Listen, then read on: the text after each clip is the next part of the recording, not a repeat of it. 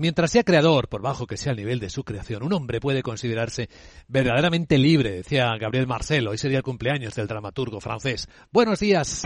Miércoles 7 de diciembre, en mitad del puente de la Constitución y la Inmaculada, las noticias que hoy despiertan la economía tienen mucho que ver con el lado de los sucesos. Con la condena a seis años de prisión más inhabilitación por toda la vida de la actual vicepresidenta y expresidenta de Argentina, Cristina Fernández de Kirchner, por favorecer a un empresario amigo en su provincia de Santa Cruz.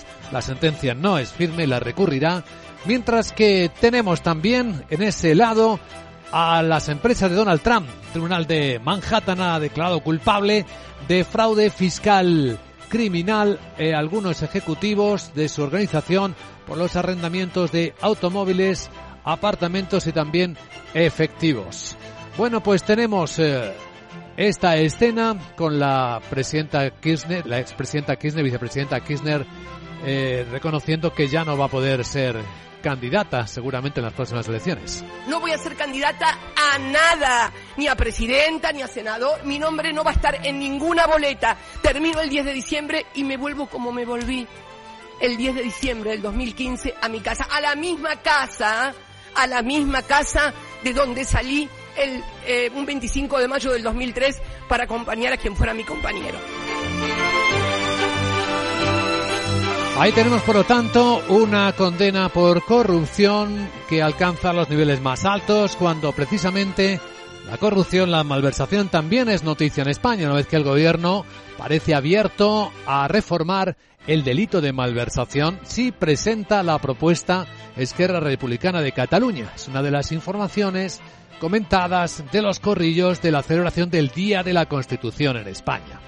Bueno, de España hablaremos también después, pero es hoy, en términos económicos, China el gran protagonista por los datos publicados esta noche, los que se desprenden de su balanza comercial, que muestra el enorme deterioro económico que la política COVID-0 produjo en la segunda economía del mundo en el mes de noviembre. La caída de las importaciones, muy superior a lo esperada, ha sido del 10,6%. La caída de las exportaciones de casi el 9%. Aunque ahora, con el levantamiento de algunas restricciones, ya no se van a obligar a las pruebas anti-COVID cada 48 horas para entrar a cualquier sitio, ya se empiezan a aliviar desde estas horas bueno, están los chinos acaparando medicinas, como hemos contado ya esta mañana, pues se espera que haya repunte económico. Y de hecho, las agencias de viaje dicen que la Navidad y el Año Nuevo chino presentan buenas perspectivas.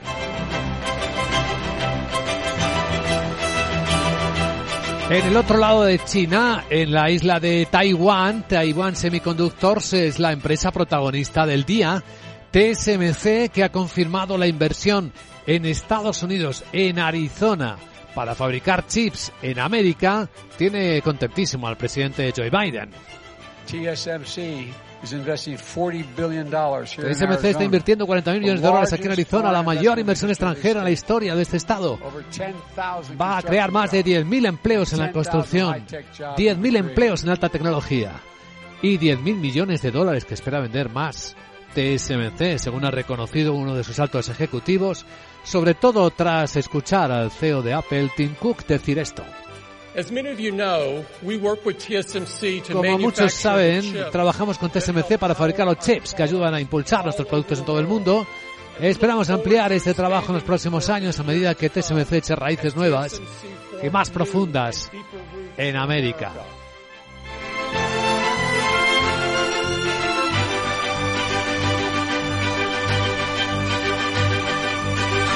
Pues todo esto y más subidas de tipo de interés las hemos visto esta noche en India. El Banco Central empieza a subir los tipos más suavemente, pero sigue haciéndolo. Es lo que se espera que ocurra con la Fed este mismo mes de diciembre. En el caso de India, la subida de 35 puntos básicos es la quinta subida consecutiva. Están ya los tipos de referencia en el 6,25%. En el área asiática hemos visto más datos de desaceleración de la economía australiana y ese es el miedo el argumento central que parece estar moviendo los mercados del mundo. Que la desaceleración, si las subidas de tipo de interés se pasan de rosca en apretura, traigan recesión. Y en esos términos ha expresado sus miedos el CEO de JP Morgan, la CNBC, lo escuchamos anoche, Jimmy Dimon. La inflación está erosionando todo lo que los ahorros de los consumidores. Ese billón y medio de dólares puede agotarse, predice, a mediados del año que viene. Bueno, ¿cómo van los mercados? En China nos encontramos con que las bolsas están reaccionando con recortes que no son demasiado profundos a los desalentadores datos de balanza comercial. La bolsa de Hong Kong incluso modera las caídas, son de seis décimas. Parece empezar a pesar más la buena expectativa de revitalización de la economía con la retirada de medidas. Shanghai baja cinco décimas, Tokio ha cerrado con una caída de siete décimas. Hemos visto, por cierto, cómo sus reservas de divisas han crecido por primera vez a un nivel que no se veía en los últimos seis años, una vez que el dólar no ha subido tanto o se ha debilitado. En Corea del Sur la subida es de cuatro décimas y muestra efectivamente que no hay demasiada tensión. Tampoco la vemos en los futuros del mercado americano, que tras el recorte de anoche de Wall Street, que fue superior al 1%, pues viene tranquilo ya en 3.946. No obstante, parte de esa caída podría cotizarse en los mercados europeos. Aunque ahora mismo lo que estamos viendo en las pantallas es que el futuro del Eurostox se acaba de dar la vuelta, ha dejado de caer y empieza a subir una décima a 3.941 puntos. Capital, la Bolsa y la Vida, con Luis Vicente Muñoz. Bueno, en las pantallas de CMC Markets vemos cómo la sesión de este miércoles en las bolsas de Europa viene aparentemente tranquila. Los futuros prácticamente planos, tanto en Europa como en Estados Unidos.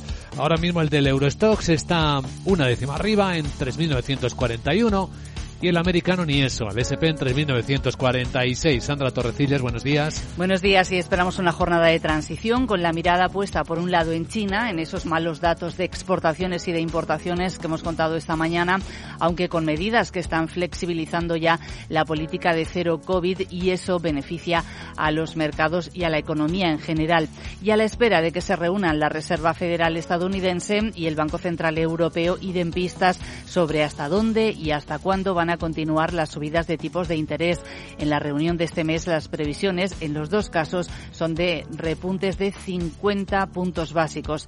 El que sí ha vuelto a elevar las eh, tasas esta noche ha sido el Banco Central de la India, 35 puntos básicos hasta el 6,25%. Esta mañana la referencia más importante será el PIB definitivo del tercer trimestre de la zona euro, para el que esperamos una subida mensual del 0,2% y del 2,1% en tasa interanual. Entre los protagonistas del miércoles, Airbus, que ha fallado en su objetivo de entregar aviones para este año. Acaba de, de rebajar su previsión de entregas eh, para este año y suaviza sus objetivos de producción. El mayor fabricante de aviones del mundo dice que su objetivo de alrededor de 700 entregas este año está fuera de su alcance.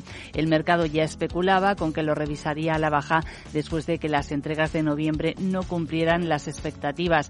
De hecho, en noviembre se han entregado 68 aviones frente a los 80 previstos en la planificación inicial. El anuncio estaba previsto para el próximo 8 de diciembre, pero se ha adelantado un par de días. Eso sí, Airbus mantiene objetivos financieros a pesar del débil fin de año por las interrupciones de las fábricas y las cadenas de suministro. Y dos bancos europeos señalados, Deutsche Bank y Rabobank. Porque la Comisión Europea los ha acusado de formar un cártel para distorsionar la competencia competencia en el mercado de deuda soberana denominada en euros, mediante el intercambio de información sensible y otras prácticas contrarias a las reglas de la Unión Europea entre 2005 y 2016. ¿Y alguien más? Glencore, que cotiza en Londres y que acaba de recortar también los objetivos de producción para el año que viene en todas las materias primas que extrae, incumple las estimaciones del consenso y envía sus acciones a la baja. En Australia están cediendo sus títulos más de un 3%. En la bolsa española, ayer Grifo se dejó un 5%. Se conoció que BlackRock ha elevado al 3,8% su participación en la compañía y tenemos hoy junta de accionistas de Prosegur y de Prosegur Cash. A continuación, claves con perspectiva americana.